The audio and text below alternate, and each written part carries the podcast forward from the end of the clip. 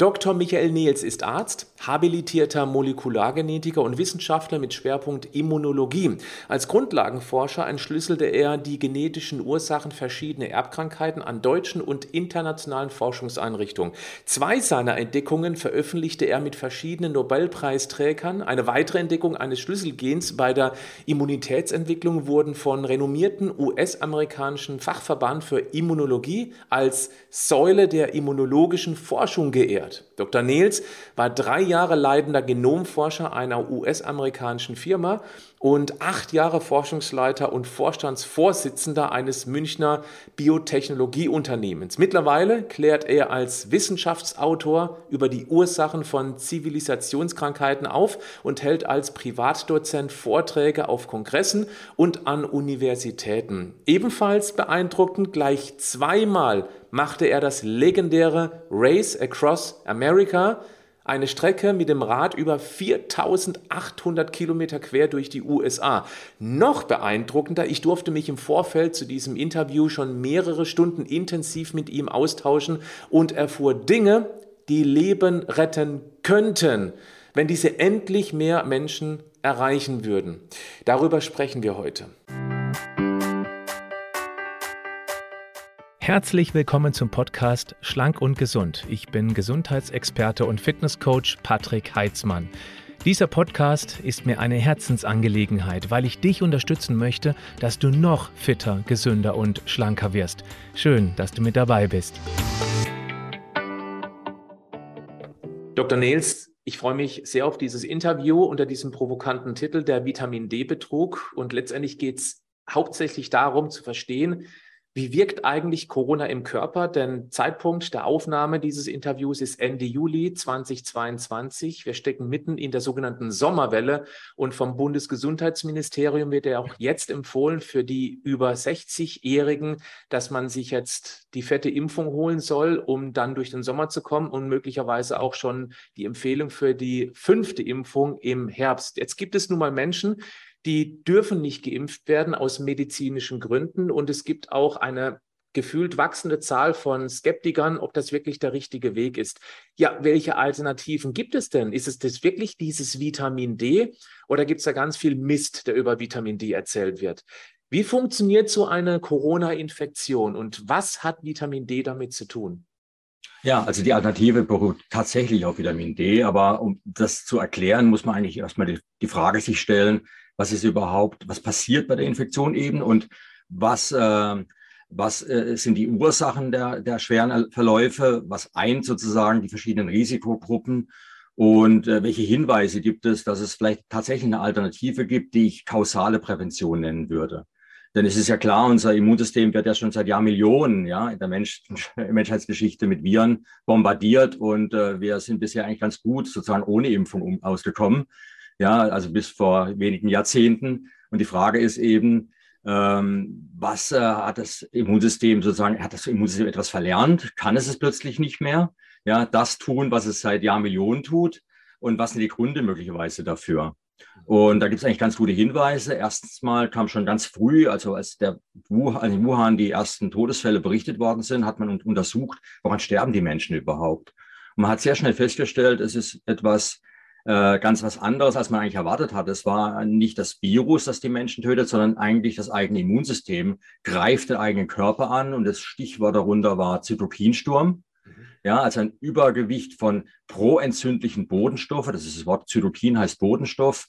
Beim Zytokinsturm spricht man dann von den proaktiven, äh, in das Immunsystem stimulierenden äh, äh, Bodenstoffen, Zytokinen, also die eine Inflammation, eine Entzündung hervorrufen. Und wenn dieser, diese Bodenstoffe überhand nehmen, dann haben wir eine, eine, einen Zytokinsturm und eben die Gefahr, dass das Immunsystem selbst sozusagen uns, äh, uns äh, krank macht und im schlimmsten Fall sogar tötet. Und das war sehr, sehr früh schon klar. Man kannte das eigentlich auch schon von der Grippe. Bei der Influenza ist es auch so, dass letztendlich Leute, die daran sterben, äh, meist entweder an einer Superinfektion durch Bakterien sterben oder wenn es das Virus alleine ist, an eben diesem Zytokinsturm. Und das war schon der erste Hinweis. Und äh, ich habe da mal eine Grafik gemacht. Ich zeige da mal, also mit, normalerweise ist das Immunsystem in Balance. Und den Zytokinsturm kann man sehr leicht erklären, zum Beispiel an einem Beispiel, man hat einen Sprissen in der, in der Haut. Ja, und die, um den abzuwehren, also um den das Problem zu lösen, dass man sich einen Sprissel in die, die Haut gezogen hat. Ähm, das Immunsystem reagiert darauf und aktiviert, das äh, aktiviert sich und es kommt zu einer Schwellung an dieser Stelle, zu einer Veränderung der, der Durchblutung, Rötung und so weiter.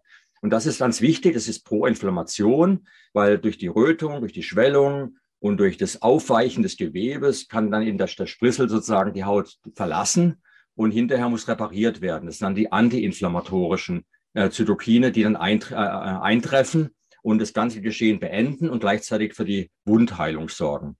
Also Pro-Inflammation, Anti-Inflammation läuft permanent in unserem Körper ab. Und dieses Gleichgewicht nennt man äh, Homöostase. Und was passiert nun, wenn beim Zytokinsturm? Es kommt kein Sprissel in dem Fall, aber eben das Virus.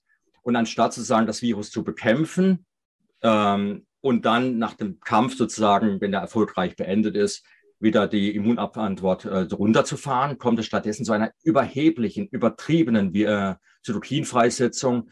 Und die macht genau das, die weicht die Lunge auf, die stört die, die Atmung, äh, Atemnot und im übelsten Fall wird aus dem Sturm sogar ein Hurricane. Das heißt, sogar andere Organe fern vom Infektionsgeschehen können betroffen sein.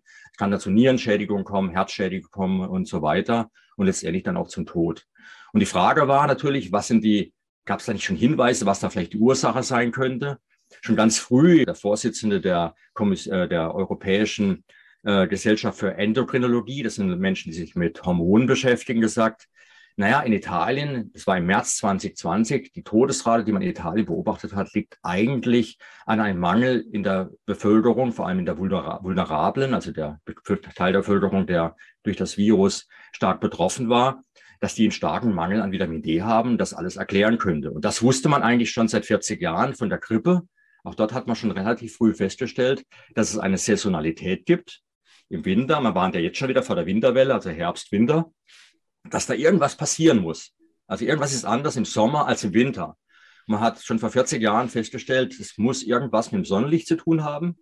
Und deswegen nenne ich diese Erkältungskrankheiten im Winter eigentlich eher Erdunkelungskrankheiten. Es ist ein Mangel an Licht, weil wir brauchen in der Haut die Vitamin D-Synthese und das Vitamin D selbst ist kausal verbunden mit diesem Zytokinsturm. Heißt, Mangel an, an Vitamin D erhöht die Wahrscheinlichkeit dramatisch, dass es zum Zytokinsturm kommt.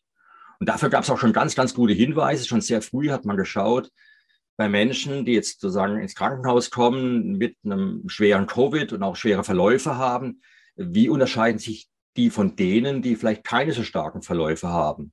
Und da gab es schon sehr früh Hinweise, dass äh, der Mangel an Vitamin D im Herbst, Winter, der noch im Frühjahr sogar noch schlimmer wird, mhm. äh, mit einer erhöhten Mortalität einhergeht.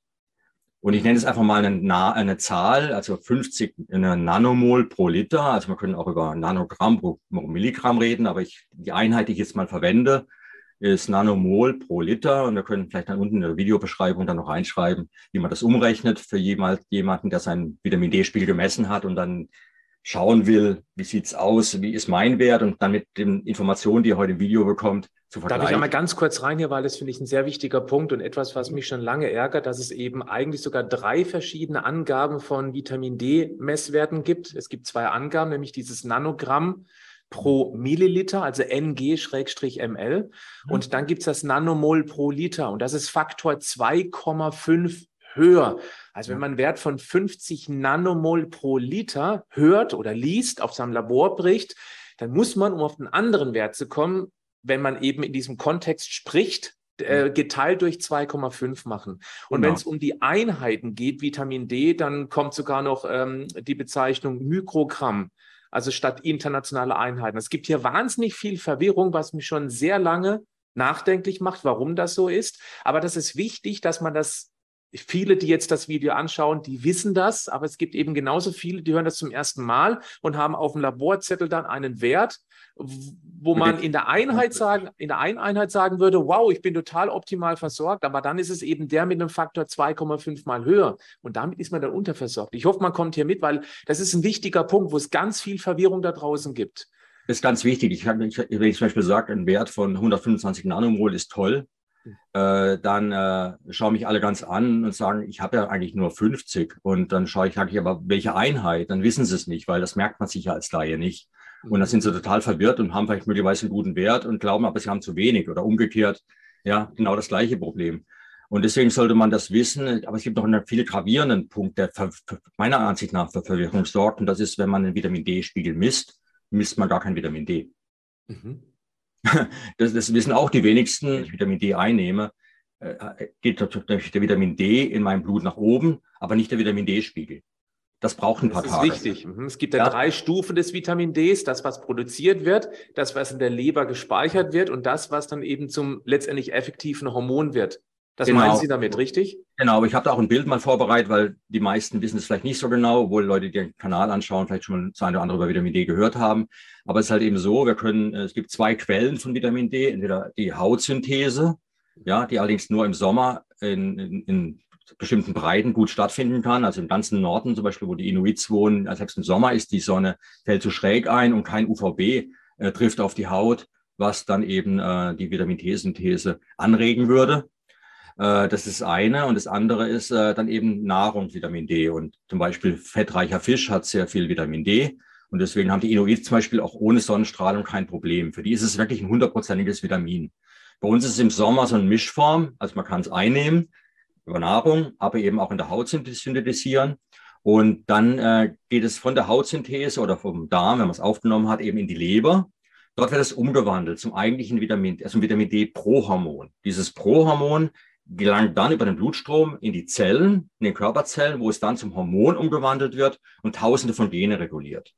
Die Umwandlung, von, die, die, Umwandlung von diesem, was wir aufnehmen, das in der Leber, das ist zum Beispiel auch ähm, magnesiumabhängig. Das ist vielleicht auch ein wichtiger Punkt, weil viele Menschen sind aufgrund der heutigen Ernährung und Landwirtschaft eben Magnesium unterversorgt, die nehmen dann Vitamin D, aber kein Magnesium dann passiert da relativ wenig. Was die Umwandlung noch verschlimmert, ja. Und wir wissen zum Beispiel auch, dass Menschen, die krank sind, äh, eine verzögerte Umwandlung haben. Also je kränker man ist, umso ineffizienter wird das System der Umwandlung. Es kann möglicherweise eine Woche dauern, bis der Spiegel überhaupt hochgeht, selbst wenn ich große Dosierungen zu mir nehme, äh, sozusagen möglicherweise noch sozusagen fast rechtzeitig, oh, ich werde jetzt krank, äh, ich habe gehört, Vitamin D hilft, also nehme ich das jetzt schnell. Aber wenn ich, wenn es eine Woche braucht, bis sozusagen überhaupt ein Spiegel erreicht wird, der sinnvoll ist, kann sein, dass ich die nächsten zwei, drei Tage eben unter, weiterhin unterversorgt bin, obwohl ich gerade Vitamin D zu mir genommen habe. Denn das eigentliche Vitamin D, was im Blut die Wirkung hat, nämlich das Prohormon, was dann in Zielzellen dann eben die Funktion ausüben kann, als Hormon umgewandelt dann, also im letzten Schritt, der dann sehr schnell geht, dieser langsame Schritt führt eben dazu, dass ich eben unterversorgt bin, trotz Einnahme von Vitamin D. Und das ist ein gewaltiges Problem. Und das kann man aber, dieses Unwissen kann man aber auch nutzen.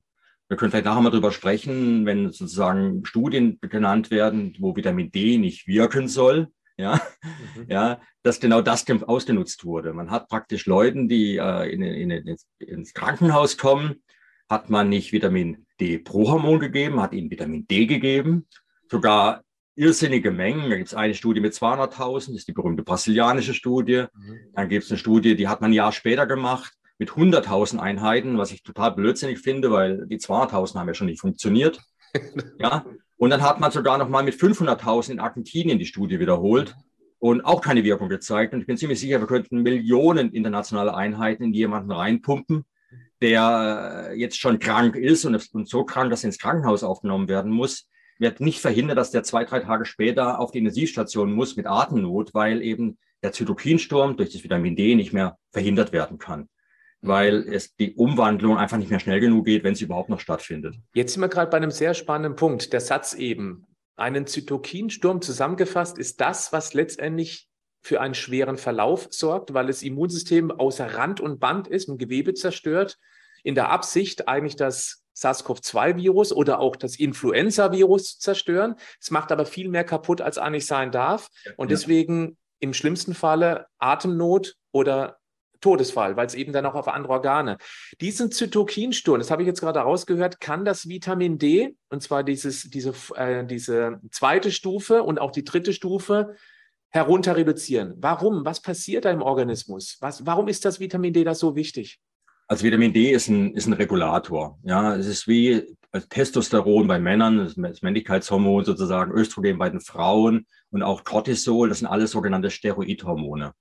Die eint eine Funktionalität und zwar, dass sie in die Körperzelle äh, reinkommen natürlich, sind fettlöslich, kommen in die Körperzelle, binden im Zellkern an einen Rezeptor und über diese, wenn diese Bindung stattgefunden kann, hat diese Verbindung, dann kann der Rezeptor tausende von Gene regulieren. Und es ist abhängig davon natürlich, welcher Rezeptor das ist. Östrogen reguliert Sachen, die eben wichtig sind, dass eine Frau ein Kind bekommen kann zum Beispiel, Zyklus hat und so weiter. Bei Männern ja, Bartwuchs und so weiter, äh, Muskelwachstum, solche Dinge.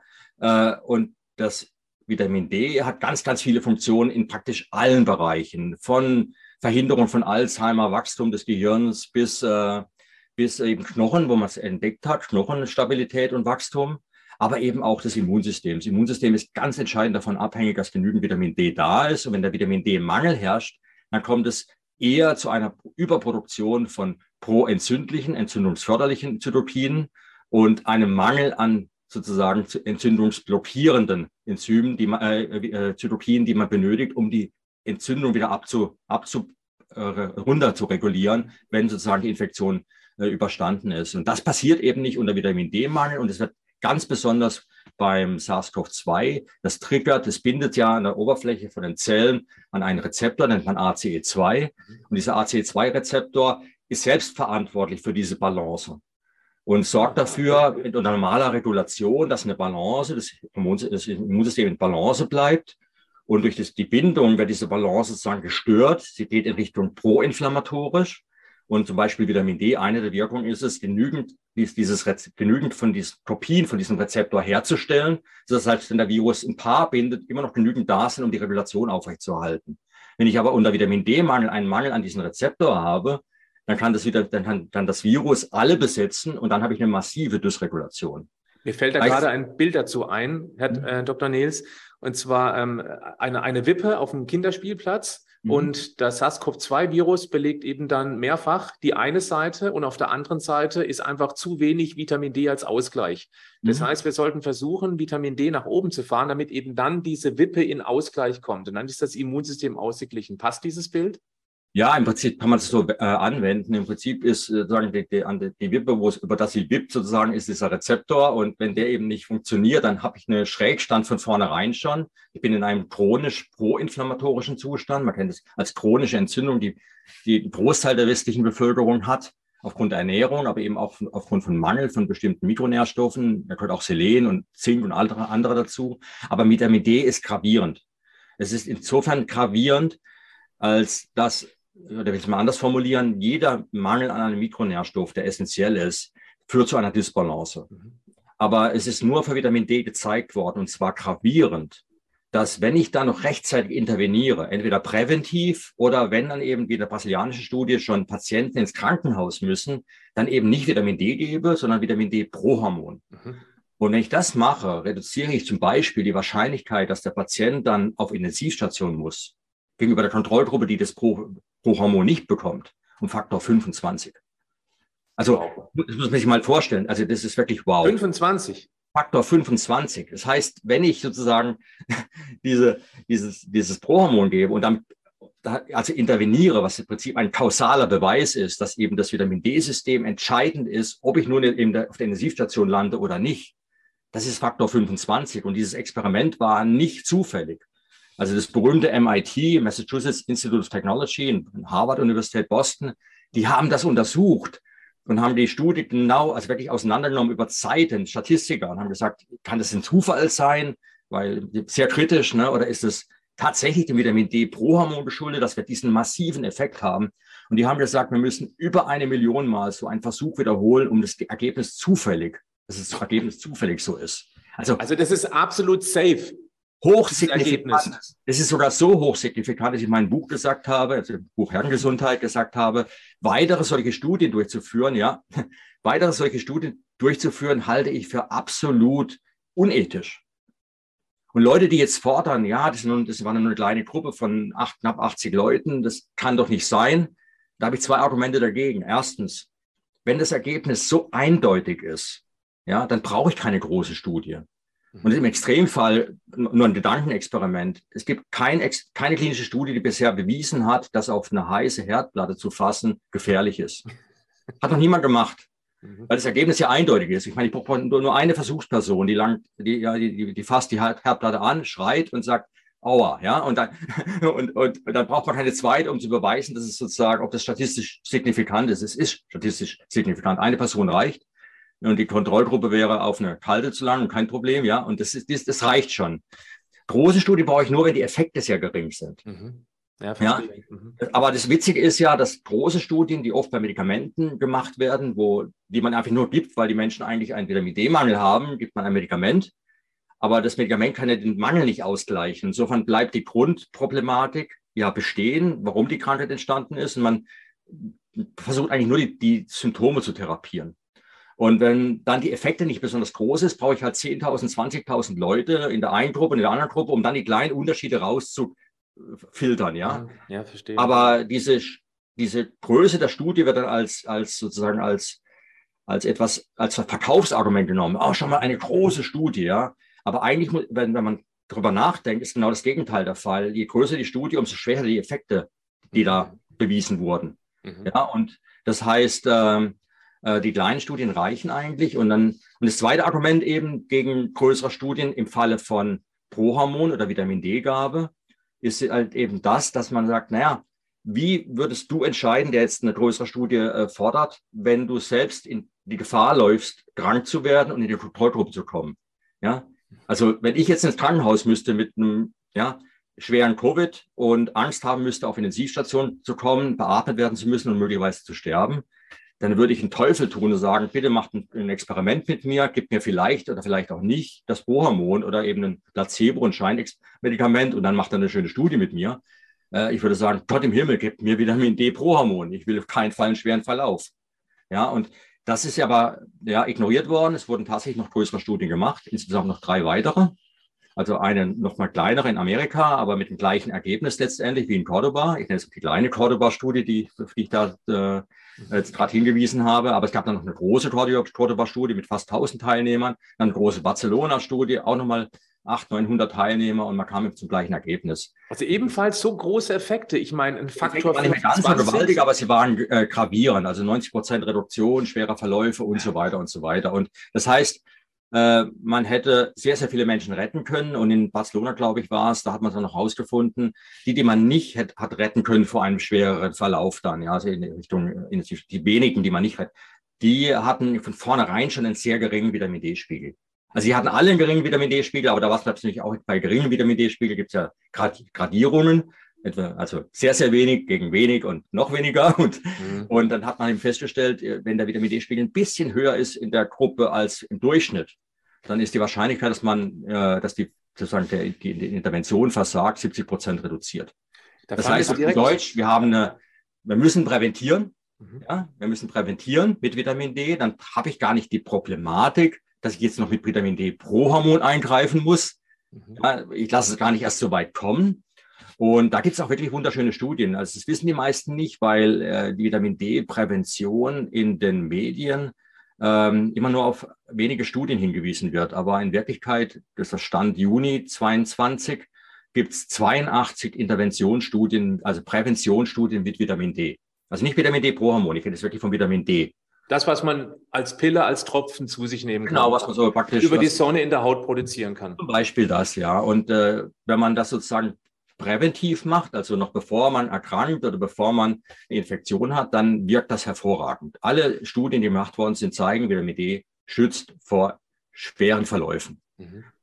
Jetzt aber hat man aber vier Studien gemacht, wo man eben das Vitamin D nicht sozusagen präventiv wirklich gab, sondern man gab es erst zu einem Zeitpunkt, wo schon die Krankheit so weit fortgeschritten war, dass die Menschen schon im Krankenhaus gelandet sind. Also die konnten nicht mehr zu Hause bleiben, die wurden ins Krankenhaus auf die normale Covid-Station aufgenommen. Und die bekamen dann nicht Vitamin D pro Hormon, sondern eben Vitamin D, was zu spät kommt. Mhm. Da gab es vier Studien. Eine war so spät, da hat man es erst gegeben, als die Leute schon auf Intensivstation waren. Und dann, und okay, eine, dann die erste Stufe, die wir vorhin schon gelernt haben, muss erst noch umgewandelt werden und dann mhm. nochmal umgewandelt werden. Und äh, das ist im Krankheitsfall sogar nochmal deutlich verzögert. Also eigentlich genau, ein völliger heißt, Humbug. Das heißt, man wusste, also jeder, sag mal, der sich mit Vitamin D auskennt und ich nehme mal an, dass Leute, die so eine Studie durchführen, das eigentlich tun, weil ich meine, man lässt ja nicht in Laien jetzt so eine Studie durchführen. Äh, da muss man einen Antrag stellen, man weiß das alles. Und, mhm. äh, und ich habe schon auf diese, vorhin auf diese brasilianische Studie hingewiesen, da hat man eben 200.000 Einheiten, gewaltige Zahl, ja, 200.000. ja, man soll ja nur ja, 400 bis 800 nehmen offiziell. Also ein viel, vielfaches, ja. Und dann hat man äh, das gemacht und eben keine Wirkung erzielt. Also die Interventionsgruppe, die jetzt das Vitamin D bekam und die Kontrollgruppe haben praktisch die gleichen Art von Verlauf gehabt, die gleichen Wahrscheinlichkeiten eben auf Intensivstation zu kommen. Und dann kam, ging es durch die Medien wie ein Lauffeuer, Vitamin D versagt, Einzeldosis, keine Funktion, äh, keine Wirkung. Und äh, das fand ich schon dramatisch, weil äh, die anderen 78 Studien, die die Wirkung gezeigt haben, weil man es ein bisschen früher gibt, wurden ignoriert. Aber was ich noch viel unethischer finde, ja, äh, weil man muss schon wirklich von, auch von Ethik reden, weil es ist ja eine Präventionsmaßnahme, die ja eigentlich vollkommen sicher ist. Ja, also es, wir haben einen Mangel und wir gleichen den Mangel aus. Und ich meine, da kann nichts Schlimmes dabei sein. Ja, also wenn ich einen Mangel ausgleiche, ist es eigentlich erstmal was Gutes. Und äh, das wurde sozusagen jetzt äh, ja in Frage gestellt, weil ja eine hohe Dosis bringt ja nichts. Aber zwei Sachen sind bei dieser Studie noch passiert, die mich wirklich ärgern, als Wissenschaftler ärgern. Das eine war, dass man in dieser Studie, die wurde ein halbes Jahr nach der Publikation der Cordoba-Studie gemacht, mit gleichem Studiendesign. Also ganz kurz, Cordoba war die, wo rauskam 25-fach erhöhte Wirkung. Ja, also weniger Wahrscheinlichkeit, schweren Verlauf Wahrscheinlichkeit, dass man auf Intensiv muss und so noch, noch ergänzend dazu zu sagen, in der Kontrollgruppe, die kein Vitamin D-Prohormon bekam, starben 8 Prozent. Mhm. In der Interventionsgruppe starb niemand. Also die, die Vitamin D-Prohormon haben, ist niemand gestorben. Ja? Deswegen Und, auch der Vorwurf der Unethik. Ja, deswegen der Unethik. Ich meine, ich würde nicht äh, weitere Studien fordern. Ich würde sagen, Leute, gibt allen Menschen Vitamin D Prohormon, wenn sie schon ins Krankenhaus müssen. Noch besser, gibt ihnen Vitamin D, dass, dies, dass sie diese Woche haben, um den Vitamin D Prohormonspiegel, mhm. was ja eigentlich der Vitamin D-Spiegel ist, der Vitamin D Prohormonspiegel, um den anzuheben. Mhm. Und äh, dann hätte man eine wunderbare Prävention und genau den, die, diese Situation, die man eben versucht, dann noch ganz schnell noch irgendwie mit Vitamin D Prohormon äh, hinzubekommen. Aber was ich eben unethisch fand bei dieser brasilianischen Studie waren zwei Dinge. Das eine ist, sie wurde publiziert ein halbes Jahr später mit gleichem Studiendesign. Also Studiendesign heißt, Menschen kommen ins Krankenhaus mit, mit Covid, Lungenentzündung und werden in zwei Gruppen zufällig eingeteilt und die eine Gruppe bekommt eben jetzt einen Stoff und die andere Gruppe bekommt ihn nicht. Und dann vergleicht man das die Auswirkungen. Wenn ich nur Vitamin D gebe, kein Effekt, gebe ich Vitamin D pro Hormon, ein gewaltiger Effekt. Mhm.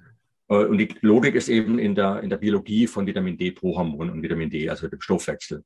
Da ist die Logik dahinter. Aber was man jetzt machen müsste, wenn man so eine Studie publiziert wie die brasilianische, die ja im Prinzip die Cordoba-Studie kopiert, mit einem kleinen Unterschied, eben nicht pro Hormon, sondern Vitamin D, die erwähnen diese Studie gar nicht. Die wird noch nicht mal diskutiert.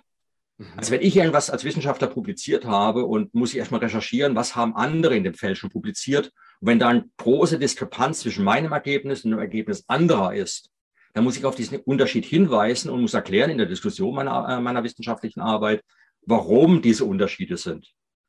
Und in dem Fall wäre es relativ klar, ja, die, ich, die sehen den Effekt, ich sehe keinen. Aber das haben die einfach ignoriert.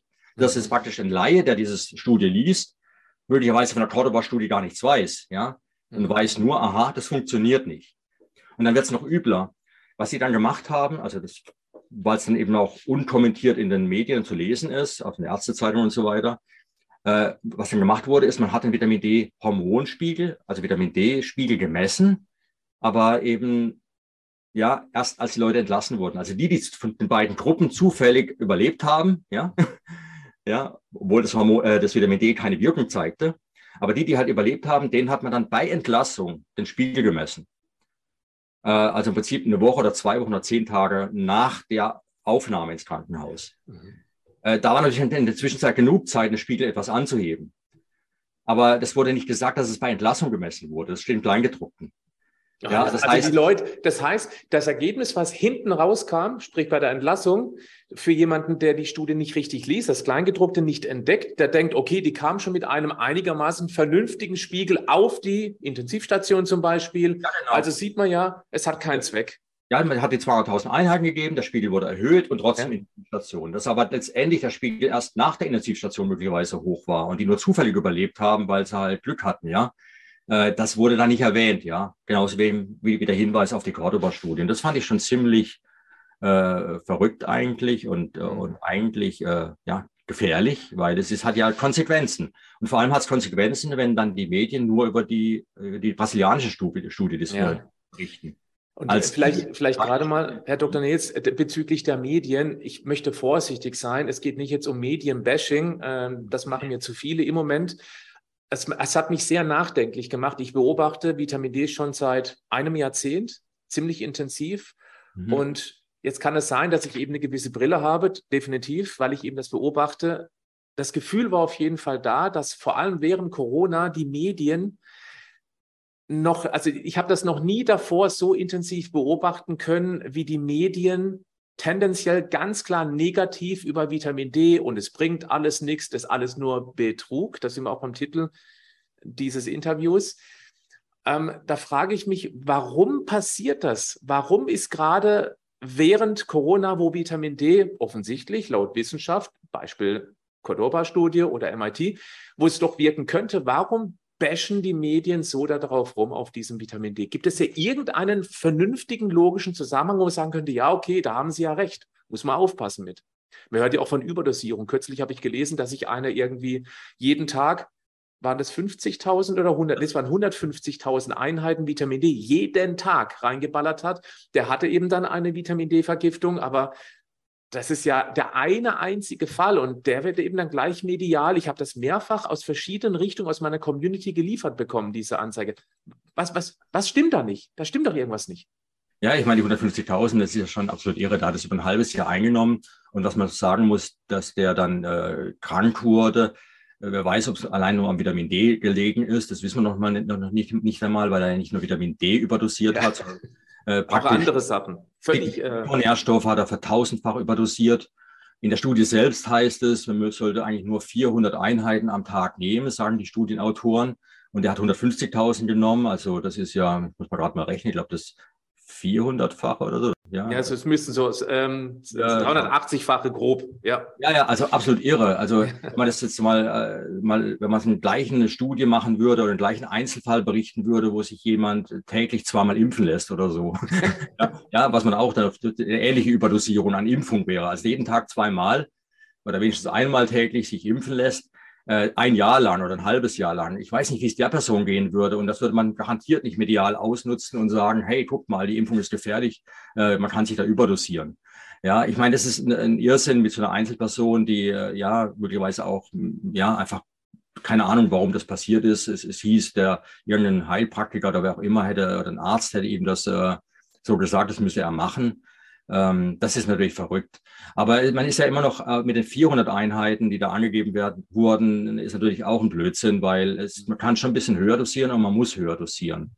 Es ist schon relativ lange klar, dass man, um jetzt mal wieder bei Nanomol sind, ja, wenn ich keine Eigenproduktion habe und ich muss irgendwie auf 100 oder 120, 125 Nanomol kommen. Ich nenne es ganz bewusst 125 Nanomol als den Zielbereich, weil es gibt eine Studie, aufgrund aller sozusagen Studien, die es bisher gab, gab es eine Analyse, das eine Meta-Analyse von drei deutschen Forschern. Und die haben herausgefunden, dass wenn man einen Wert auf 125 Nanomol bringen würde, es überhaupt keine Todesfälle mehr durch Covid geben würde. Keine? Keine. Also, nochmal, nochmal, nochmal. Das finde ich einen wichtigen Punkt. Es ist mhm. wirklich wahr. Wenn man ja. auf einen Wert von 125 Nanomol pro Liter, Achtung, anderer Wert, das wären 50 Nanogramm pro Milliliter, dann gäbe es keine Corona-Toten mehr Statistisch halt. Ich meine, statistisch, Leben, okay. Ja, statistisch. Das heißt, das ist keine Abwertung. Das Leben ist eben ein statistischer Prozess. Ja. Niemand lebt ewig und es kann schon sein, dass äh, manche Menschen, da eine Schnupfe schon zu viel ist, weil die Lungenfunktion ja. eingeschränkt ist. Also man kann nicht alle Menschen, also Vitamin D ist ja kein Lebensretter in dem Sinne. Mhm. Es ist das Problem, dass der Mangel zu Problemen führt. Ja. ja, das hat auch schon das Deutsche Krebsforschungszentrum 2020 im November, glaube ich, publiziert, dass neun von zehn Corona-Toten durch Vitamin D-Gabe vermieden werden könnten. 2020 haben die das schon publiziert. Ja, Deutsche Krebsforschungszentrum, also nicht irgendjemand. Und das beruht aber nicht als irgendwie, diese Zahlen kommen nicht von irgendwo her. Man hat herausgefunden, dass wenn man unter 50 Nanomol ist, gegenüber über 50 Nanomol, die Wahrscheinlichkeit, an Corona zu versterben, um 18-fach erhöht ist. Jetzt muss ja. wieder aufpassen. Das ist genau diese Schwierigkeit. 50 Nanomol Nano. sind dann 20 Nanogramm pro Milliliter. Ja, genau. da muss man wieder dieses umrechnen. Und ähm, vielleicht kann man da mal ganz kurz drüber sprechen. Wie viele Menschen stecken eigentlich in diesem gefährlichen Bereich. Also das wäre dann laut dieser Zahl unter 20 Nanogramm pro Milliliter oder 50 Nanomol pro Liter. Wie viel stecken da ungefähr drin? Die meisten. Also im Jahresmittel sind es über 90 Prozent. ja, das sind also im Winter haben wir ja, 30 äh, ist so der Durchschnittswert, das sind darunter. Der Wert klettert in Deutschland, da habe ich auch eine Kurve, die kann ich mal Zeit eintreten später. Mhm. Wir haben wirklich dann Werte eigentlich nur im Hochsommer, wo dann in die Richtung 50, 60 laufen. Nanomol als Durchschnitt in Deutschland. Ähm, aber der Zielwert ist 120, das heißt, selbst im Sommer sind wir unterversorgt. Äh, das hat viele Gründe. Und auch da sorgt man wieder dafür, dass, das, dass diese Gründe auch immer allen im Hinterkopf sind. Also gerade vor ein paar Wochen gab es eine, eine Publikation in Medscape, das ist ja das Wissenschaftsportal für Ärzte, wo sie sich informieren oder an Heilberufler. Und da gab, haben sie berichtet über eine Studie in USA, wo man Leute befragt hat, äh, wie weit sie sich sozusagen vor der Sonne schützen und was man da beachten muss. Und da war man ganz entsetzt, wie wenig die Leute wissen, dass man sich zum Beispiel zweimal am Tag, äh, zweimal alle zwei Stunden eincremen soll mit einem wirkungsvollen Sonnenschutzfaktor, dass man sogar mit Kleidung in der Sonne ja Krebs bekommen kann, Hautkrebs bekommen kann und dass man am besten geschützt wäre im Schatten im Haus. Ja, und das das heißt, eine große Warnung, Hautkrebs und äh, schützt euch vor der Sonne. Äh, ja, und das ist also, also im Prinzip ein Ende der Eigenproduktion. Ja, das ist, äh, steckt ja sozusagen dahinter. Gleichzeitig habe ich die Warnung, ähm, dass äh, eine Überdosierung stattfinden kann, wenn ich mich selbst versorge. Dann die Warnung, Vitamin D wirkt nicht. Ja, in allen Medien, also Welke und so weiter, Vitamin D funktioniert nicht. Vitamin D ist ein großer Hype. Auch wieder ein Medscape äh, eine klare Aussage, war gerade, glaube ich, im März jetzt, ja, im 22, also noch gerade ein paar Monate her, mit der Aussage, wann hören wir endlich auf, äh, Vitamin D überhaupt Studien zu machen zu Corona? Äh, das stand wirklich? Weil, das stand da drin, weil die alle insignifikant wären, also von, von wissenschaftlicher Unbedeutsamkeit, ja. Keine sozusagen statistische Signifikanz. Also ich habe vorhin gesagt, eins zu einer Million bei der Cordoba-Studie, aber das ist hochsignifikant. Aber er macht einfach pauschal, es gibt keine signifikanten Studien. Das zweite war, Aussage war, wann hören endlich Ärzte auf, überhaupt Vitamin D zu messen? Und die dritte Frage, die dieser Herr gestellt hat, ein Kardiologe, dass er überhaupt einen Raum bekommen hat, solche Fragen zu stellen, finde ich erstaunlich. Die dritte Frage war dann, äh, wann äh, hören endlich Patienten auf, äh, unnütz Geld auszugeben für Vitamin D? Das heißt, eine klare Aussage, bleibt im Schatten, am besten ja. im Haus, wenn er rausgeht, äh, dichte Kleidung tragen, Sonnencreme drauf. Äh, das heißt, selbst im Sommer keine Chance, genügend Vitamin D aufzunehmen und dann, äh, also über die Haut zu synthetisieren, dann äh, nimmt kein Vitamin D zu dir. Und die Kombination, ja, äh, sorgt natürlich für einen gravierenden Mangel an Vitamin D in der Bevölkerung. Und da wir gewiss wissen, dass der Vitamin D eigentlich im, im Normbereich, und ich meine jetzt nicht der Normbereich von Normalität, was in der Bevölkerung ist, sondern Normbereich, was natürlich wäre, ja, was man auch bei Wildvölkern misst, die ja, Bei Wildvölkern, die noch so leben wie früher. Ich meine, das ist ja offensichtlich. Die leben nicht den ganzen Tag in Höhlen. Was nee. wollen die auch in der Höhle oder Hütte den ganzen Tag? Da gibt es ja nicht mal Netflix. Sage ich da immer, das ist langweilig, also waren die draußen. Die kennen auch keinen Sonnenschutz, die waren halt eben vom frühen Frühjahr bis in den späten Herbst draußen, haben einen ganz natürlichen Vitamin D-Level aufbauen können, sind mit einem vollen Speicher in den Herbst, in den Winter gegangen, mhm. ähm, oder das tun sie heute noch, und füllen ab und zu eben auch mal mit Fisch nach. Das darf man nicht vergessen. Also die essen ja auch durchaus, nicht alle, aber eben etwas, was Vitamin D noch enthält. So kommt man gut über den Winter. Absolut. Ähm, mich, macht, mich macht das gerade ziemlich fassungslos. Das wusste ich so noch nicht. Das Netscape, vielleicht noch mal ganz kurz. Was Net ist Netscape? Das ist ja nicht Net irgendwie Netscape. eine Bildzeitung oder irgendwas, wo man irgendwie so brutale ähm, Headlines, so, so ähm, äh, Clickbait macht, sondern was ist Netscape? Met, also Medscape von Medizin kommt das. Med, Medscape, nicht Netscape. Medscape. Ja, ja, ja. ja, nee, also ähm, das ist sozusagen das Portal, das gibt es in allen Sprachen. Also das ist äh, nicht jetzt wie die Ärztezeitung oder das Ärzteblatt, was sozusagen nur deutschsprachige Leser hat, sondern das ist, äh, wird international publiziert und wird in alle Sprachen, die relevant sind, übersetzt. Also dass praktisch hier ist man nicht nur von einer Informationsquelle für deutsche Ärzte oder deutsche Heilberufler äh, sprechen muss, sondern von einer Informationsquelle, die eigentlich die Gesundheitspolitik und das Gesundheitsverhalten im, im Heilberufen weltweit steuert. Mhm. Und solche Informationen. So ein gewichtiges Blatt und dann so eine Aussage.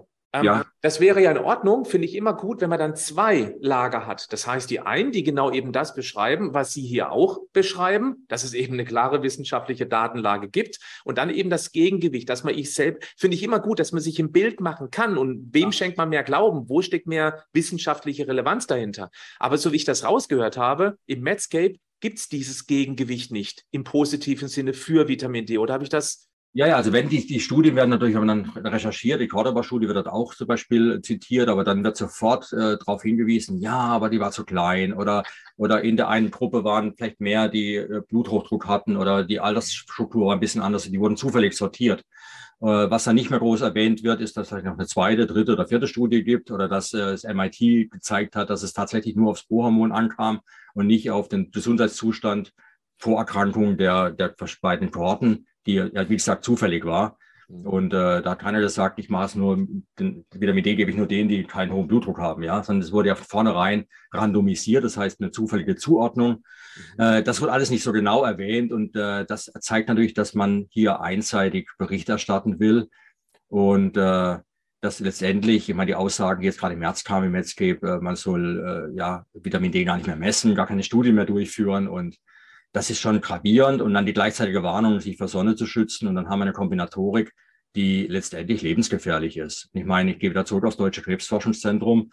Neun von zehn hätten durch Vitamin D-Gabe gerettet werden können. Und das ist ja eine Aussage, die aufgrund von Studien gemacht worden ist. Und schon 2020. Ja, im November. Aber man hat ja schon im April wurde dann sogar die, die Maßnahmen vorgeschlagen. Also wer eine Infektion hat, einen positiven Test hat, sofort 10.000 Einheiten jeden Tag, um den Spiegel möglichst schnell hochzubringen und nach einer Woche oder so oder zwei Wochen dann auf 5.000 runter eine Erhaltungsdosis. Ähm, Jetzt könnte man sagen, ja, 4.000, 5.000 Einheiten, das ist ja weit über dem, was äh, zum Beispiel die DGE oder äh, die Behörden so empfehlen. Das wird ja nur 800 sein. Ja, aber nur in Deutschland. Ja, also zum Beispiel vergessen. Die, ja, die, die Europäische Behörde für äh, Lebensmittelsicherheit die EFSA, ja, EFSA. Mhm. Ja, genau. Die hat zum Beispiel schon im, ich glaube 2012 war es, gesagt, dass äh, also 4000 Einheiten für Erwachsene und Erwachsene gilt man in dem Fall jetzt ab elf Jahren schon, mhm. also, bei, also Jugendliche, äh, elf bis sogar bis ins höchste Alter 4000 absolut okay ist. Ja, auch für Schwangere und Gebärende 4000 Einheiten ist in Ordnung. Ähm, im ersten Lebensjahr sind sogar 2000 Einheiten in Ordnung und man weist sogar darauf hin, dass man damit immer noch einen riesen Sicherheitsabstand hat, bevor man mit Haupt mit Nebenwirkungen zu rechnen hat. Und die Hauptnebenwirkung ist ja vielleicht das auch mal ganz kurz zu erwähnen, was auch immer und immer wieder, das sehe ich eben auch medial ähm, erklärt wird, dass es eben dann zur Kalzifizierung kommt, weil eben Vitamin D hilft, das Kalzium besser aufzunehmen und wenn es dann zeitgleich nicht noch das Vitamin K2 dazu gibt, dann kann es eben sein, dass sich das an, Achtung, entzündeten Blutgefäßen ablagert oder auch in den Nieren ablagert und dann kann es ein Problem werden. Nochmal, nur bei sehr, sehr hohen Dosierungen und wenn selbst, wenn selbst eine öffentliche Behörde auf EU-Ebene, die gehen dann natürlich mit einem gewaltigen Sicherheitsabstand dran, wenn die empfiehlt, 4000 Einheiten jeden Tag, Sommer oder Winter. Ja, ist eine toler tolerable Höchstgrenze. Ich meine, es geht ja darum, man muss jetzt nicht jeder 4000 Einheiten mhm. nehmen am Tag. Das ist ja gar nicht nötig, wenn ich genügend Eigenproduktion habe. Das muss ich eben ab, abstimmen. Es kann sein, dass ich im Sommer vielleicht nur ein oder 2000 Einheiten brauche. Ich erwähne jetzt mal eine noch einen weiteren Hinweis. Diese 800 Einheiten, das weiß man auch schon sehr lange, beruhen eigentlich auf einem Rechenfehler. Ja. Also man will eigentlich die 50 Nanomol erreichen. Und, äh, und wenn man jetzt davon ausgeht, man hat keine Eigenproduktion und bekommt nur 800 Einheiten, dann reicht das nicht. Es gibt genügend Studien, gibt es eine Doktorarbeit von einem Herrn Schmiedel, ein Dr. Schmiedel, der hat es Vorwort mhm. zu meinem Buch geschrieben. Der hat damit äh, seine Doktorarbeit gemacht mit dem Thema Vitamin D und was man braucht um einen gewissen Spiegel zu erreichen. Aber es gibt auch noch mehrere weitere Studien in der Zwischenzeit, die haben das belegt. Man braucht, um, um ein Nanomol zu erhöhen, braucht man 50 internationale Einheiten. Mhm. Also wenn ich jetzt gar keine Eigenproduktion habe und sagen wir mal auf 100 Nanomol kommen will, dann brauche ich 100 mal 50 internationale Einheiten, das sind 5000. Mhm. Und auf die 50 zu kommen, was ja für die Knochengesundheit ausreichen soll, Nanomol pro Liter, nicht Nanomol Nanogramm, weil 50 ja. sind eben die 20, wie vorhin ja, schon erwähnt. Wir müssen es, glaube ich, unter die Videobeschreibung nochmal genau hinschreiben, damit mhm. ich es nachrechnen kann leicht. Aber der Punkt ist eben, wenn ich auf 50 Nanomol kommen will, habe keine Eigenproduktion im Binder, dann komme ich mit 800 aber gerade auf 16. Ne? 800 sind ja gerade. Nanomol pro Liter. Ja, es sind 16 mal 50, ja, äh, Einheiten und das sind dann so 16 Nanomol pro Liter, die ich gerade von null erhöhe, dann bin ich auf 16. Mhm. Aber ich muss ja auf 50 für Knochengesundheit kommen und ich brauche 100 bis 125 für allgemeine Gesundheit, also die längst größte Langlebigkeit. DKFZ hin, darauf hingewiesen, wenn wir diese Werte erreichen würden, hätten wir 13 Prozent weniger Krebstote in Deutschland, ja, 30.000 weniger Tote aufgrund von Krebsmetastasierung jährlich in Deutschland nur durch Vitamin D. Das heißt, wenn ich Vitamin D gebe, habe ich ja nicht nur den Effekt sozusagen jetzt, ich habe eine bessere Chance bei einer Corona-Infektion. Ich habe auch bessere Chancen bei einer Influenza-Infektion. Ich habe bei jeder respiratorischen Erkrankung bessere Chancen, weil ja die Impfung ja nur gegen das eine helfen soll, aber nicht gegen alle anderen. Und dann habe ich noch das Thema äh, Knochengesundheit, Krebsprävention, weil Krebs ist ja auch ein, ein Mangel an Immunüberwachung. Mhm. Ja, ich meine, Krebszellen entstehen dauernd in meinem Körper und das ist aber kein großes Problem, solange mein Immunsystem die angreift und zerstört diese veränderten Zellen. Aber unter Vitamin D-Mangel funktioniert das nicht besonders und die Konsequenz ist eindeutig. Die Krebsrate steigt. Das heißt, wir könnten mit einem natürlichen Vitamin D-Spiegel so viel Gutes bewirken, mhm. äh, aber auch natürlich weniger Umsatz machen in vielen, vielen Bereichen, von Chemotherapie bis äh, Osteoporosebehandlung, ja, Hüftknochenreplantation, äh, also Transplantation, wenn dann der Knochen bricht im Alter. All diese Dinge passieren ja nur, weil wir chronisch an Vitamin D unterversorgt sind. In einem meiner Videos, auch über Vitamin D, hatte ich das mal als Rechnung aufgemacht, um 3000 Einheiten Vitamin D zu bekommen. Über einen ganz gewöhnlichen Nahrungsergänzungshersteller wäre die Investition pro Tag bei 0,7 Cent, nicht Euro, Cent, 0,7 Cent. Und wenn mhm. es die Bundesregierung entschließen würde, Gesundheitsministerium, dass wir eben mal wirklich eine Kampagne machen, um die Menschen einfach mal so minimal zu versorgen, um auf diesen Wert von diesen 50 Nanogramm pro Milliliter, 125 Nanomol pro Liter zu kommen, dann wäre das eine finanziell sehr überschaubare Geschichte. Ja.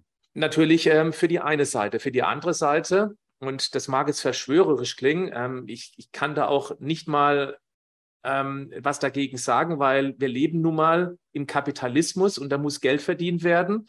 Und dass die eben dann sich gegen einen Stoff wehren, der sehr günstig zu verabreichen wäre, und dann eben auf der anderen Seite drastisch weniger Krankheitskosten verursachen würde, ja, das ist eben das kapitalistische System. Und ist mal völlig neutral. Und das ist immer so die Problematik. Das heißt, die einzige Chance, die ich immer wieder erkenne, ist, sich selber zu informieren, weil wer jetzt immer noch dabei ist bei diesem Interview, der fühlt sich bestätigt, weil er oder sie das eben schon genau so macht und auch selber an sich gespürt hat, hey, ich komme irgendwie mit weniger äh, Erkältung oder Grippe durch den Winter. Das ist ein Feedback, was ich sehr häufig bekomme. Und die anderen, die jetzt noch dabei sind, die vielleicht auf der Kippe standen, unsicher waren, dass man die vielleicht dazu motiviert, einmal den Spiegel zu messen. Das kann man heute sogar von zu Hause aus machen oder eben beim Arzt. Investition grob 30 Euro, um dann gezielt auf diese vernünftigen Werte aufzufüllen, die unsere Vorfahren hunderttausende Jahre lang hatten, weil die eben draußen waren von Frühjahr bis Herbst, nicht in der Höhle. Das ist immer der große Unterschied, weil ich, ich bekomme immer wieder gesagt, ja, aber früher haben die das ja auch nicht gebraucht. Ja, natürlich nicht, weil die eben draußen waren und nicht in der Höhle, weil die keinen Sonnenschutz hatten. Ich bin nicht gegen Sonnenschutz, ganz wichtig. Wir brauchen den heute, weil wir von der Höhle in den Hochsommer in Urlaub fliegen und dann plötzlich von 0 auf 100 maximal UVB abbekommen, UVA, das verbrennt die Haut, das ist gefährlich. Das war früher anders, aber wir haben heute eben die Möglichkeit, durch Nahrungsergänzung auf vernünftige Werte zu kommen und das für sehr, sehr überschaubares Geld. Ja, absolut richtig. Also wir könnten ganz locker Prävention betreiben und deswegen macht es mich auch ein bisschen ja, mehr als ärgerlich, weil letztendlich, wenn man die DKFZ-Aussage nimmt, keiner hätte an Corona sterben müssen. Äh, wenn man dann noch weitergeht, äh, eine Folge-Meta-Analyse, äh, dass im Prinzip äh, gar niemand hätte sterben müssen ja, statistisch. Statistisch. Und, mhm. Ja, und man das weiter sozusagen in Kauf nimmt, indem man sogar noch sagen wir mal, vor Sonne warnt, vor Vitamin D-Einnahme warnt, von offizieller Seite. Also was heißt offizieller? Also von der Seite, die äh, ja die Ärzte informiert und die ja keine Zeit haben im Klinikalltag jetzt die ganzen Studien zu lesen. Mhm. Äh, das finde ich dramatisch. Und ich fand eigentlich schon dramatisch, als man die ersten Studien zur Wirksamkeit des Impfstoffes gemacht hat. Mhm. Das ist auch das, was ich dann nicht geschehen ist eigentlich. Also wenn ich einen neuen Wirkstoff auf den Markt bringen will, ich war ja in der Pharmaforschung viele Jahre auch. Ich habe ja acht Jahre lang ein Biotech-Unternehmen geleitet. mit, das mit der Pharmafirma kollaboriert hat und äh, zusammengearbeitet hat. Wir wollten neue Wirkprinzipien finden. Wir haben Grundlagenforschung gemacht. Und ähm, also ich kenne so dann dieses, dieses Terrain. Und das, was immer klar war, ist, wenn ich jetzt einen neuen Wirkstoff habe gegen irgendeine Krankheit, ja, dann muss ich die gegen die bestmögliche Alternative testen. Also ich kann nicht den Wirkstoff auf den Markt bringen und tu, tun, als wenn es keine Alternative gäbe. Mhm. Ja, also ganz extremes Beispiel, also wirklich extrem und absolut absurd. Aber Menschen, die jetzt einen Typ 1 Diabetes haben, sind zwingend davon angewiesen, dass sie Vitamin D, äh, dass sie, Entschuldigung, dass sie Insulin, Insulin bekommen, gespritzt. Mhm. Und für die wäre es natürlich ein Segen, wenn man, wenn man das Insulin einfach schlucken könnte. Kann man aber nicht, das Protein wird im Magen zer, zer, zerlegt. Aber wenn man jetzt einen Wirkstoff hätte, und da sucht ja die Pharmaindustrie danach, der praktisch die Insulin ähnliche Wirkung hat, aber eben zu schlucken wäre, dann hätte man das Problem, dass man sich nicht täglich spritzen muss, was ja keine schöne Sache ist, hätte man hinter sich. Wenn man jetzt so eine Studie, wenn man so einen Stoff hätte, man würde die Studie durchführen, dann wäre die Kontrollgruppe, wie, wie wird man die gestalten? Wird man der Kontrollgruppe Insulin vorenthalten? Also die, die nicht diesen Wirkstoff bekommen, den neuen, was, wenn man das machen würde, würden die alle tot umfallen. Mhm. Dann würde man sagen, wow, der Wirkstoff schützt vor Tod. Mhm. Ja, also das ist lebensrettend. Aber in Wirklichkeit muss man eigentlich nur schauen, ist er wirklich besser wie das Insulin? Und deswegen muss man gegen Insulin testen. Bei den Impfstoffen hätte man, und das ist die Forderung in meinem Buch, wo man ja letztendlich die Herden, Herdenimmunität wollte, mhm. habe ich gesagt, naja, man müsste eigentlich gegen eine gesunde Herde testen. Also ja, eine gesunde Herde bedeutet, Mikronährstoffe, Mikronährstoffe müssen ausbalanciert sein, damit kein Zytokinsturm entstehen kann. Also nur als Beispiel genügend Vitamin D. Wenn ich jetzt eine Studie machen würde, ich teste einen neuen Stoff, sei es ein Impfstoff, der mich jetzt sozusagen vor Corona schützen soll, dann muss die Kontrollgruppe nicht eine ungeschützte Gruppe sein, weil die bestmögliche so Alternative ist eben mit, mit Vitamin D zu schützen. Und wenn unter Vitamin D aber gar keine Todesfälle mehr sind, ja, und keine schweren Verläufe, ja, statistisch, aber präventiv möglicherweise zu 100 Prozent äh, oder zum hohen, hohen Prozentsatz, dann ist sozusagen die Wirkung des Impfstoffs dann möglicherweise nicht mehr so gewaltig im Vergleich. Ja, aber gegen, man hat nur gegen eine Ungeschützte getestet. Und auch das fand ich schon etwas unethisch, weil ja, man. Ja, weil es eben die Aussagen schon 2020 gab. Also nicht ja. erst seit vorgestern. Weil da könnte man sagen, ja, wir wussten es halt nicht. Aber das stimmt ja so nicht. Im Gegenteil. Ich, das, was ich mitbekomme, ist, dass die Verbraucher dann, ich habe hier ein Zitat von, von ein, ein Faktenchecker-Zitat. Da steht, ich lese es original vor, wie und ob ein Vitamin D-Mangel überhaupt mit den Krankheitsverläufen, also Klammer auf Corona, zusammenhängt, ist noch nicht gut genug erforscht. Tipps, Vitamin D-Tabletten zu schlucken, um nicht an Covid-19 zu erkranken, sind fahrlässig. Achtung, ich finde, das ist ein sehr interessanter Satz, weil der impliziert noch etwas. Und das wird auch nicht behauptet von denen, die für Vitamin D sprechen. Es heißt ja nicht, dass wir, wenn wir Vitamin D nehmen, nicht krank werden. Ein ganz wichtiger Punkt. Ich mag da auch ein Zitat und das möchte ich gern Ihnen überlassen, weil es ist von Ihnen. Nämlich das mit dem Auto. Sagen Sie es ruhig mal, weil ich finde, es bringt es wunderbar auf den Punkt in diesem Kontext. Ja, ich meine, es ist offensichtlich, dass äh, kein, kein Immunsystem der Welt kann verhindern, dass das Virus sozusagen äh, über die Atemwege in den Körper gelangt und möglicherweise die ersten Zellen infiziert. Das, ist, das kann man nicht. Das heißt, man kann nicht vor Infektion geschützt werden durch das Immunsystem. Und mein, mein Beispiel für Leute, die sich jetzt nicht mit dem Immunsystem so aus, auskennen, ist ganz simpel. Äh, äh, wenn man einen Autounfall hat, ja, also mit dem Auto fährt, ähm, dann schützt das ein Airbag ja auch nicht davor, dass es passiert, ja, sondern er schützt nur sozusagen davor, dass man eben nicht schwere Folgen hat dieses Autounfalls. Schweren Verlauf. Ja, einen schweren Verlauf. Ich kann nicht verhindern, dass ein Auto in ein anderes Auto in mich hereinfährt, ja. Aber das Airbag sorgt eben dafür, dass mein Gehirn eben nicht direkt auf der, ja, vorne am, am Lenkrad aufschlägt mhm. und deswegen ja gefährliche Auswirkungen hat oder so gefährliche Auswirkungen hat, wenn es nicht da wäre. Und genau das Gleiche ist eben, was, das Immunsystem macht. Es sorgt eben dafür, dass wir uns einerseits mit diesem Unfall, sprich der Infektion, auseinandersetzen. Normalerweise lernt es dann auch und verspricht dann eine bessere Abwehr und Schutz und schwächere Verläufe bei einer Reinfektion, wenn später nochmal dasselbe Virus, ein ähnliches Virus nochmal auf uns, äh, ja, in uns eindringt. Äh, aber kann es sein, dass wir äh, Windpocken einmal haben, das Immunsystem erinnert sich lebenslang und äh, und jetzt bei der Impfung, wo man eben auch einen Teil des Virus gezeigt bekommt, also das Immunsystem bekommt das gezeigt und ist das scheinbar unfähig, länger als sich ein halbes Jahr daran zu erinnern. Also das Gut, es wurde ja auch nur letztendlich ein Partikel, sage ich mal, oder ein, eine Idee gezeigt vom Virus, nämlich praktisch das Antigen. Ja gut, bei anderen Impfungen macht man das ja auch. Es gibt genügend Impfungen, wo man erst nach fünf oder zehn Jahren nochmal einen Booster machen sollte. Ja. Und wenn ja. man einen Sicherheitsabstand von zehn Jahren hat, dann kann man davon ausgehen, wahrscheinlich sogar 15 oder 20 Jahre noch gute Erinnerung. Ja, zehn Jahre sind nur dann die Empfehlung, nochmal aufzufrischen. Äh, aber hier alle halbe Jahr und es ist auch schon irgendwie, man hat ja gesehen, es sind ja so viele Impfdosen gekauft worden. Also die letzte eine Nachricht, die ich gesehen habe, äh, war, dass man über 550 Millionen Impfdosen in Deutschland bestellt hat. In Deutschland? Deutschland, ja. Das wäre ja sechsmal alle durchgeimpft? Ja, siebenmal, siebenmal sogar. Also, okay. Also am Anfang und dann nochmal fünf Booster. Also wir haben dann sieben Impfungen und das Zeug hält ja nicht ewig. Und das ist alles noch gegen den Wuhan-Stamm, den wir schon längst, längst nicht mehr äh, sozusagen zirkulieren haben.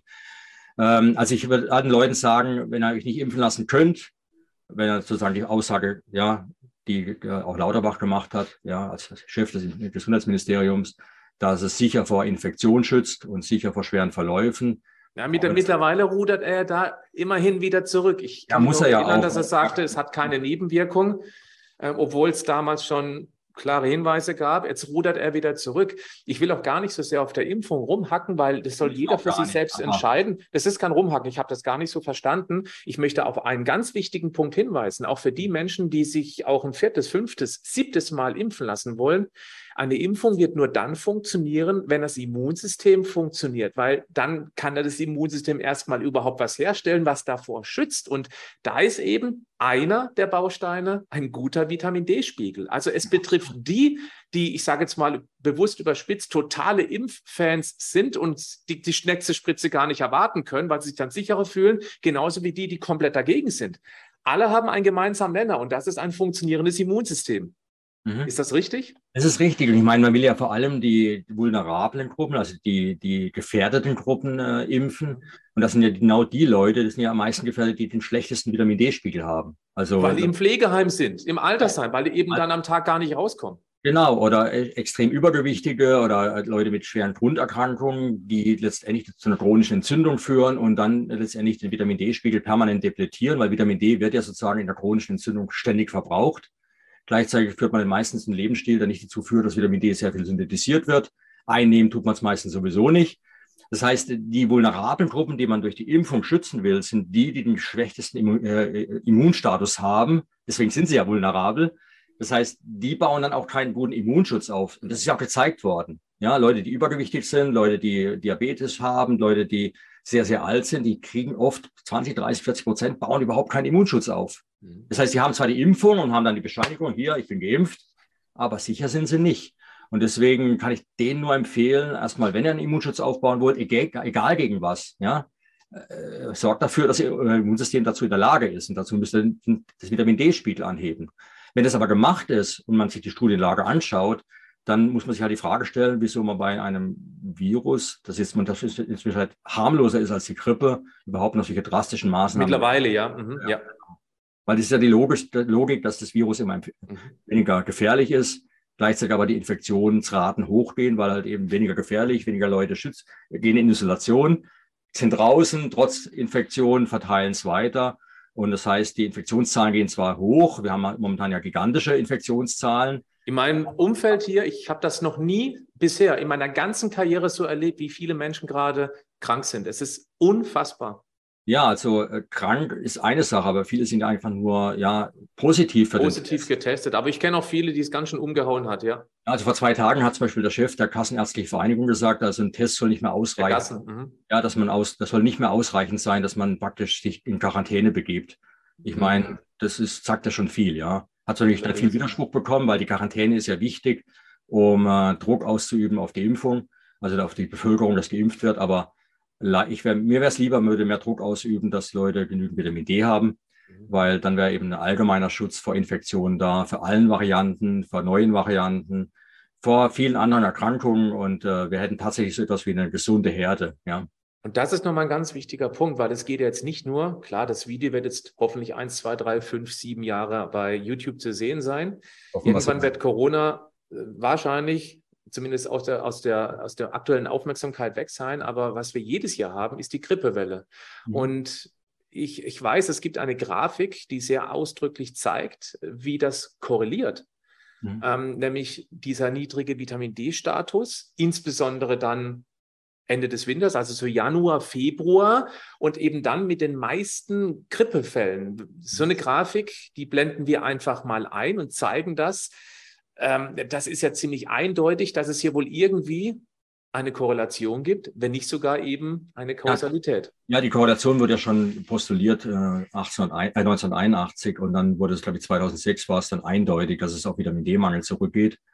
Ähm, das ist eine. Und das andere ist natürlich äh, eine Vorgabe des ganzen Programms, das wir momentan erleben, äh, seit Jahren, schon zweieinhalb Jahre jetzt, ist ja, dass es das, das Ziel war ja die Herdenimmunität.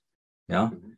Eine gesund, also Immunität der gesamten Herde, so dass das Virus praktisch keine Chance mehr hat. Mhm. Und das äh, war aber schon sehr, sehr früh klar, dass es scheitern wird. Es war in, in dem renommierten Journal Nature wurden ja fünf Punkte genannt, geht nicht. Ja, und die Punkte haben sich jetzt in der Zwischenzeit in meinem Buch auf zehn Punkte erhöht, warum es unmöglich ist, Herdenimmunität zu bekommen. Das heißt, äh, die Vorgabe des ganzen Programms ist jetzt ja nicht von vornherein zu scheitern verurteilt gewesen und aufgrund dieser zehn Punkte muss es scheitern.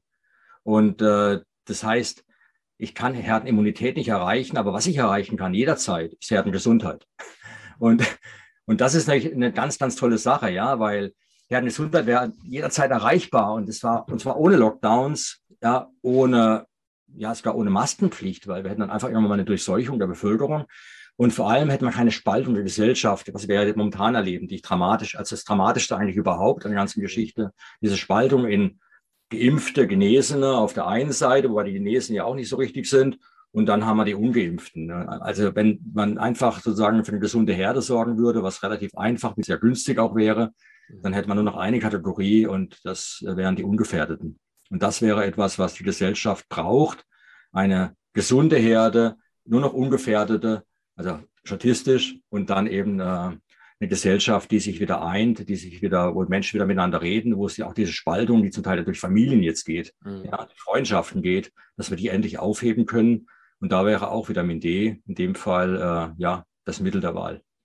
Wir haben jetzt intensiv über dieses Vitamin D gesprochen, aus dem Grund, weil einfach hier die Kausalität, nicht mal die Korrelation, sondern die Kausalität mittlerweile schon durch verschiedene Studien bewiesen worden ist auch mhm. logisch nachvollziehbar, weil wir das eben nicht mehr so produzieren können, wie hunderttausend Jahre lang es der Fall war. Alleine schon wegen Sonnenschutzcreme und ich spreche nicht gegen Sonnenschutz, aber ich spreche gegen den allgemeinen Lebensstil, weil wir den ganzen Tag in unseren künstlichen Höhlen sitzen. Da mhm. muss man auch dazu erwähnt haben, dass Vitamin D in der zweiten und vor allem dritten Stufe ein Hormon ist. Und da muss ich nur mal vorstellen, wie es wäre, wenn wir beispielsweise kein Testosteron mehr hätten, kein Östrogen, kein Cortisol, keine Schilddrüsenhormone.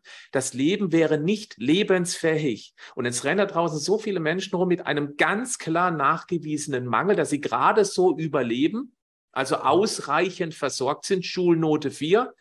Und es wäre so einfach für sehr, sehr wenig Geld oder sogar kostenlos, wenn man wirklich mal von Frühjahr bis in den Herbst regelmäßig draußen wäre, regelmäßig die Eigenschutzzeit der Haus ausnutzen, Haut ausnutzen würde, um Vitamin D natürlicherweise zu produzieren. Mhm. Es müsste ja keine Nahrungsergänzung sein, wenn man das hinbekommt. Finde ich auch noch besser.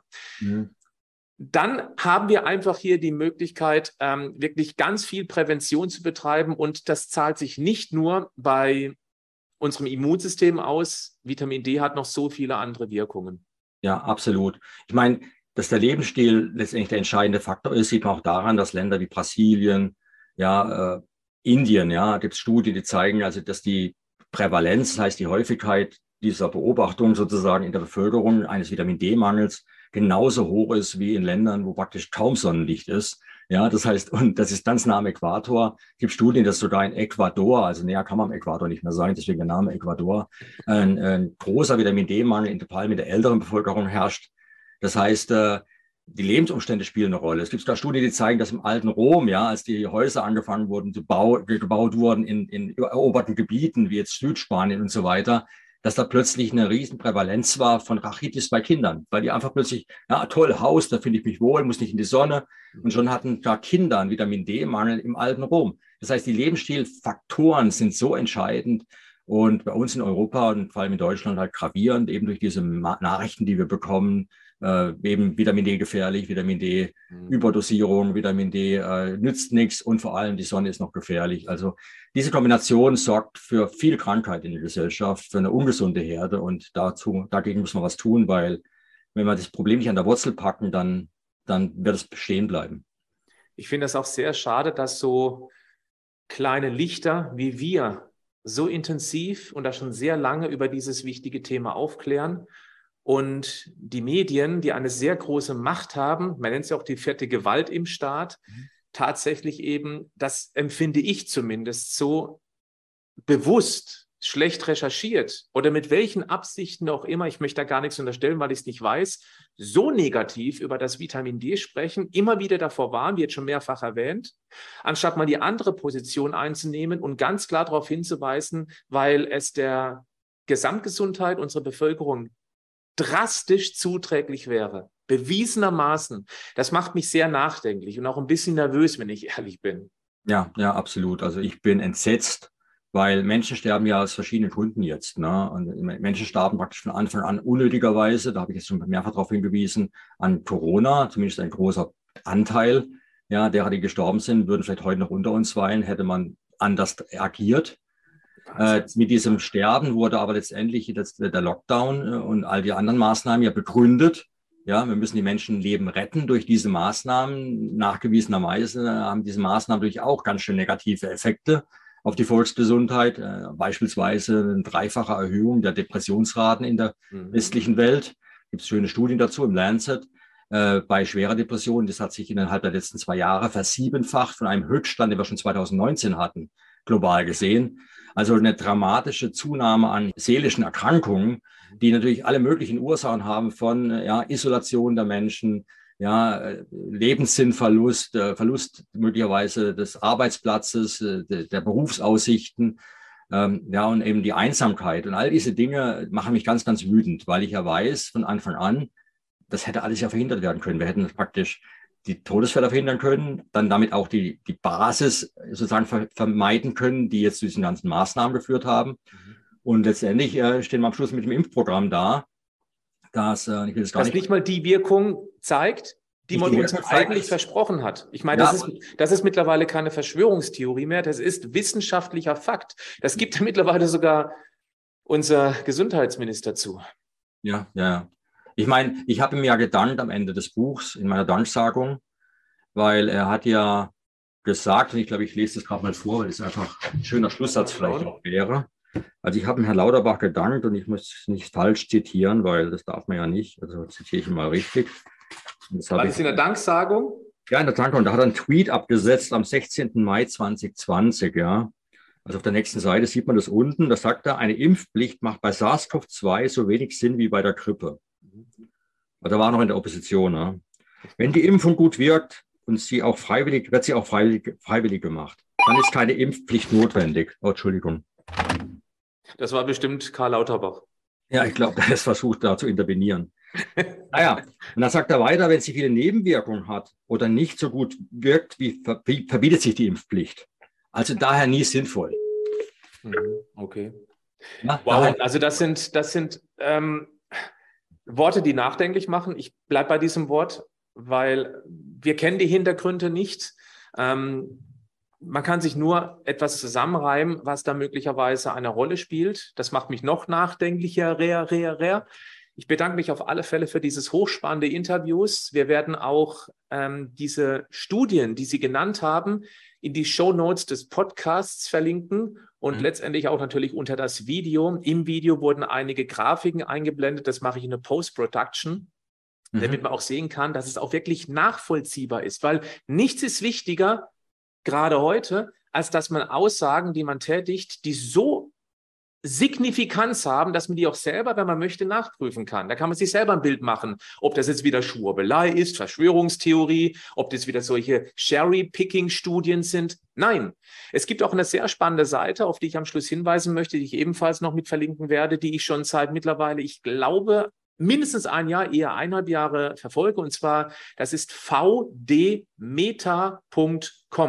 Mhm. Mittlerweile es sind da über deutlich über 200 Studien äh, aufgezählt, Metastudien, wo eben auch genau diese Negativstudien, genau diese vier, die Sie aufgezählt haben, waren die einzigen, die dann negativ korreliert haben. Ja.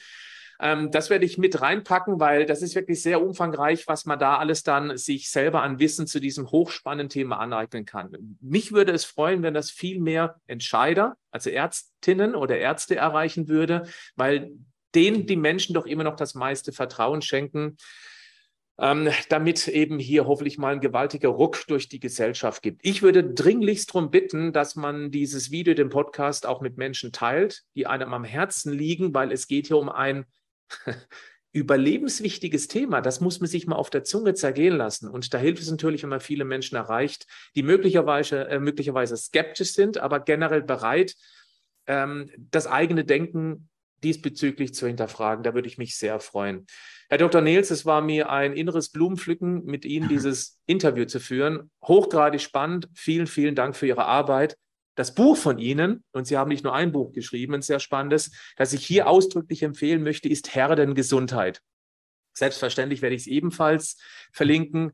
Und ich denke mal, da kriegt man ein umfassendes Bild, wissenschaftlich fundiert. Das muss man heute unbedingt betonen, um selber eine Entscheidung zu treffen, ob man diese überlebenswichtige Maßnahme für sich selbst und seine Liebsten treffen möchte. Ja, vielen Dank für die Einladung und ich hoffe, wir erreichen wirklich viele Leute. Es ist für alle wichtig. Das liegt an denen, die das hören und sehen, ob sie es teilen oder nicht. In diesem Sinne, alles Gute.